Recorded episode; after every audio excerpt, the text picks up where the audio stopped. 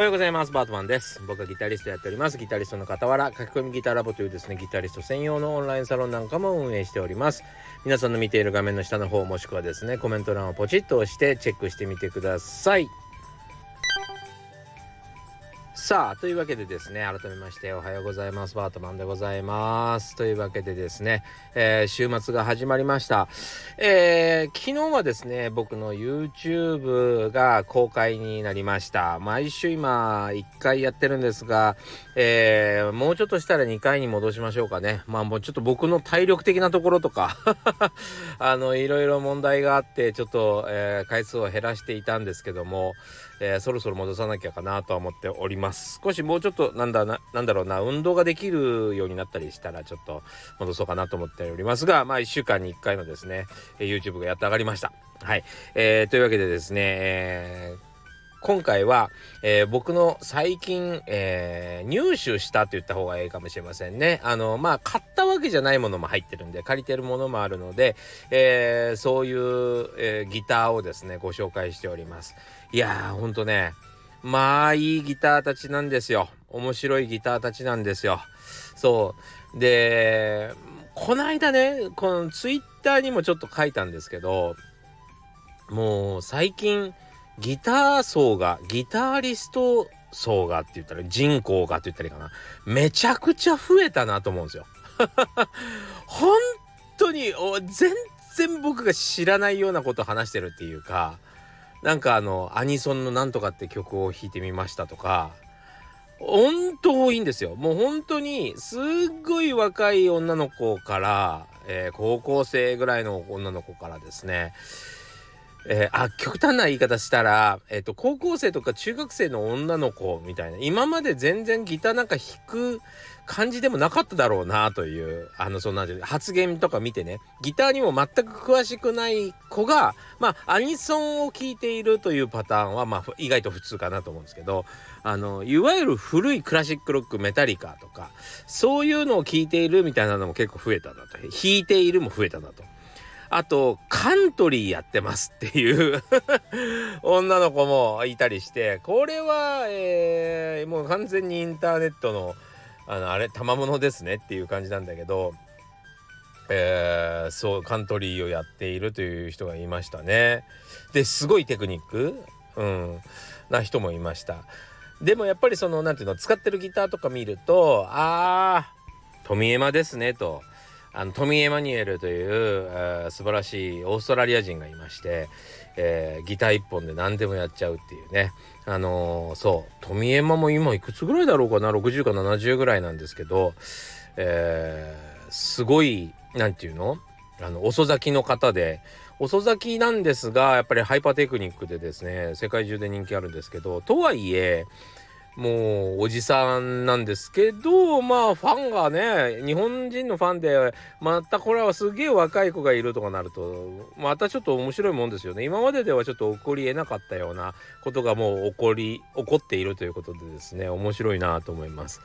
いやでもあのなんか富山みたいなファンはいるんだけどジョージ・ベンソンみたいなのが好きな若い女の子はいないんですね。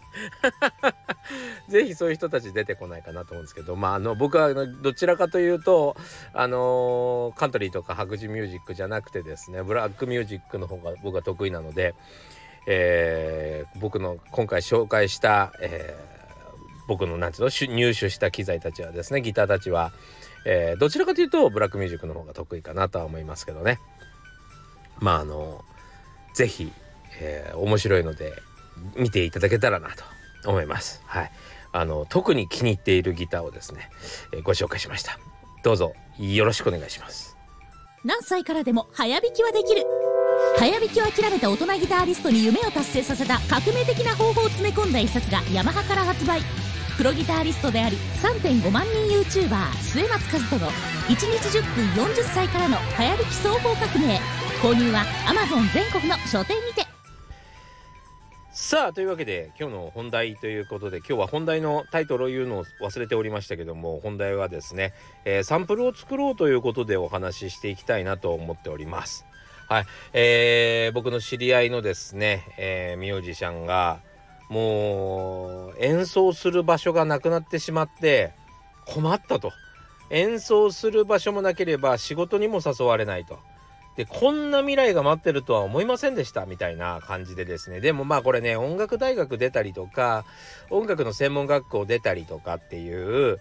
えー、この中のですねそうだな8割ぐらいはみんなここに陥る陥るんじゃないかなと思います。でここがねまあ専門学校とか大学の意外とその落とし穴なのかなと思うんですけど、まあ、入学させる時にはですね、えー、これは別に詐欺じゃないんだけど要はあの本当にね就職斡旋とかはさせるんするんですよ。えっ、ー、といろんな企業と手を組んでですねえー、て言うの？えっ、ー、と会社説明会みたいなのは行っていたりするんですね。でも本当に例えばミュージシャンのいわゆるポップス関係のミュージシャンの仕事っていうのってそんな入 入社するとかそういう感じじゃないんですよ。勝手にファンがついて有名になった人がプロになれるわけでしょ。そうだからおいなぜ親はその会社説明会があるよとかってそういうのを覗きに来て安心して専門学校に入れるんだろうなというそれはもう本当に親のせいとしか僕は言いようがないんだけどはいあのそんな仕事じゃないんですよ。そうなんでそれを信じるのかがよく分かんないんだけどもうそれはもう本当にあの親のせいですねあのそこはもう勉強していただきたいというしかもう言いようがないんだけどあのそうであの、だからまあ実際のところはみんな、えー、入社なんかせず、えっ、と一応バイトしたりとかまあ一応入社してすぐ辞めてミュージシャンの道を目指すとかっていうことがよくあるんですけどねまあほとんどの子がここに陥るんですよ。でなんでかっていうとまあそういう会社説明会とかってやるからですよ。そうじゃなくて、えー、生きていく術その学校出た後生きていく術をねあの教えてあげればいいのに何をしなきゃいけないかこれ徹底的にやった方がいいと思うんだよね。なんでお金のしあのお金の勉強と,、えーと、仕事の勉強させないんだろうね。本当に不思議なんだけど是非なんかそういうの、えー、興味がある方それとかあと専門学校学校の方で、えーと、レクチャーもしくは講演会やってほしい方は是非僕に連絡ください。全然します。はいえー、というわけでですねまあそういう授業がないと大体の子がまあ悩んでもう下手するとですねほとんどの子がうつうつ症状になったりするんですよね。だからもう本当に気をつけなければならないんですがえー、まああのほとんどの人がですねまあそこの部分を舐めてるんですよ。でやっぱしどんな人間でもさまあよく最近はなんかこう流行ってるんだけど自己肯定感を高めようみたいなさえー、言葉があるでしょ本当にあれって危ないと思ってるんですけども自己肯定する前に自分が何ができるかみんなに伝えないことには始まらんよねっていうとこありません？何にもしないでさ何にもしないんだよ本当に。でもう本当に草原の真ん中でさ「俺って大丈夫?」って言っててもさもう明日には死にかけるじゃない。もうお腹すいたってなるわけじゃん。そうそれじゃあ生きていけないわけでどっちかというとサバイバル術の方が大事ですよね。そう、えー、というわけでですねまずそのサンプルを作るっていうことがすごく大事だよっていうことでお話今日はしていきたいなと。それでこの話をね、えー、ちょっと悩んでいるその僕の知り合いにお話ししてあげようかなと思ってるので、えー、みんなにもちょっとシェアしようかなと思ってるんですけども。まああのまあここをまずね舐めてるよねっていうところなんですけどあのー、すっげえ大手えー、大手とか例えば僕らの世界で言うとあの大作曲家、えー、大編曲家みたいな人たちがね絶対にってほとんどの場合頑張っあのすごい頑張られて、えこんなサンプルどうですか？みたいなのとかサンプル作るんですよ。めちゃくちゃもうこれこのまま歌歌歌ったらもう作品じゃんみたいな状況のめちゃくちゃいいサンプル作ってくるんですよ。そうそれをねほんとねすごいスピードで作るんですよ。そうそれほどに、えー、やってくれるのが当たり前のこの世界であなたはサンプル出してますかっていうところですよね。それは気づきようもないんじゃないかなという。それはもう演奏の場がなくなって当たり前じゃないかなというところでございますね。そう。そうなので、えー、いやいや僕はね SNS にはいっぱい演奏の動画上げてるんですよとかドラム叩いてるとかドラム、えーえー、なんだベース弾いてるとかなんかあるかもしんないけどそれってえー、何やってます？みたいな。もう好きな曲をバンバン叩いてますみたいな。難しいこといっぱいやってますみたいなのをやっちゃうとねあのー、本当にその買い手の方の買い手注文する方ねの気持ちになってなってもらったら分かると思うんだけどむちゃくちゃにされそうだなっていう風に好き勝手私やりますよっていうサンプルしかないわけじゃない。そうじゃなくて楽曲をめっちゃ活かすように、えー、やるんですよ。やれるんですよっていう風なサンプルになってないんですよ。だから例えばドラムで言うと世界のトッププレイヤーのドラムの、えー、ドラムなんていうの？ドラムの演奏、うん、SNS に上がってる演奏とかね。本当にめっちゃシンプルでシンプルなんだけどめっちゃもうレベルが違うリズムが良すぎて音が良すぎてかっこよすぎてたまらんみたいなのが結構海外のが上がってますね。で日本人のやつはめちゃくちゃ叩きましたもうすごいでしょ僕のテクニックっていう感じだったりするわけですよね。そうその時点で頼みたいのはどっちかっていうことはもう明白であるかなと思いますね。うん。だからそういうサンプルを上げなければいけないのに、まあ、どっちかというと、こんなライブに行きましたとか、こんなな、あの、な、いい仲間がいるんですとか、まあ自慢とか自己顕示欲、そして俺ってこんなやつだぜみたいな。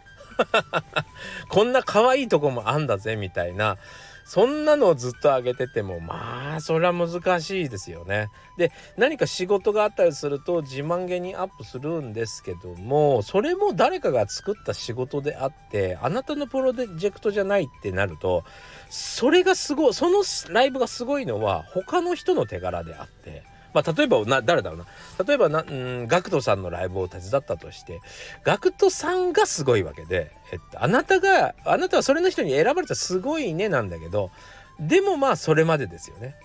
逆に言うと俺ガクトさんあんま好きじゃないからこの人に頼みたくないなとは思われるかもしれないけどガクトさん叩いてるんだったらうちにもとはなかなか思わないかなというかガクトさんやってるのってやってるってことはうちとちょっと毛色が違うから合わないかもねを考えるんじゃないかなと思ったりしますね意外と。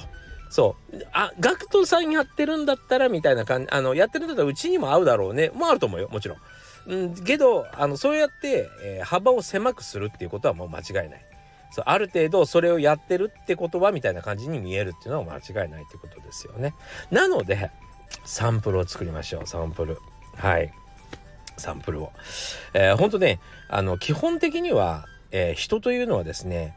えー、2パターンしかいなくて他人に対して関心がある人と無関心がある人無関心な人しかいないんですよ。で、えー、他人に対して失礼な態度を取る人っていうのはただの無関心ですね。この間も僕は入院中のもう入院中のベッド向かいの人おじさんがねもうね、本当によく響く、もう本当に部屋の中よく響いて、鉛筆の音も、鉛筆で書く音も響くから、俺勉強やめたぐらいだったんですけども、もうね、もう、ああ、むーとかもね、ずっと言うんだよね。もう他人に無関心だよね。うるさいんだろう、うるさいだろうなって思わないってことだよね。そう、そのまあ、非常に無関心な人。ね、これを、あと、あとは、ちゃんと他人に関心を持ってる人。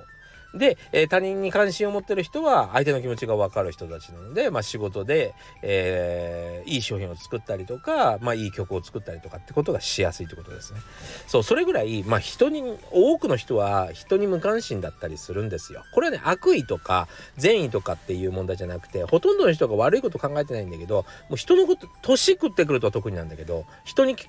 興味を持てなくなるっていうか他人がどうであれあのどうであれいいと。自分がやりたいことをやるんだになっていくと。もうこれはねもう男のあのなんだろう。健康センターとか行くとよくわかる。もう他人のことおじさんたち全然気にしてないから。もうへもこくしあの変なうなり声に「カー」とかっていうあの単語吐く音とかバンバンやるから。ほんと。もうあれはだから年のせいですよね。そう。だからまあ無関心になっていくんですよだんだん。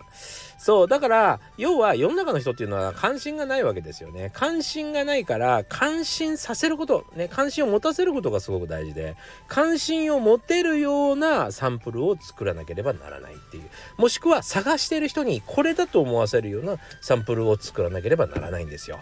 そう。めちゃくちゃ一流がサンプル作ってる中、えー、仕事してないまだ今駆け出しの人たちがサンプルを作作らないというのはもう本当に何も進まない。もうそれの何て言うのかな。何も始まることがないっていうことなわけですよ。そう、えー、というわけでですね本当になんかちょっと仕事が来たらそれでドタバタっとこう数珠つなぎのように来るんじゃないかなとか思ってる人たちはもうもう全然甘いです。そんなことはもう関係なく大事なのはサンプル。自分がサンプルを作るってことです。そう、えー、そこからやってみましょう。ということでですね、えー、ぜひ、えー、悩んでる方は、えー、参考にされてください。これはまあ音楽の仕事だけじゃなくてどんな仕事でもそうですよね。はい、サンプルがパッと作れないんだったらそのパッと作れないあなたのその技術が低いってことですね。パッと作れるようになりましょう。パッと。そこがすごく大事ですね。そんそのスピードが速ければ速いほどいいし速い速速ければ着手するのも早いでしょ。そう。そこのスピードを上げれるかどうかなんですよね。はい。あいいですよサンプルなんてって言えるそれが能力なんで。はい。えー、というわけで、えー、いかがだったでしょうか。はい。今日はちょっとサンプルを作ろうということでお話しました。というわけで、えー、良い週末になりますように。楽しんでください。それではまたね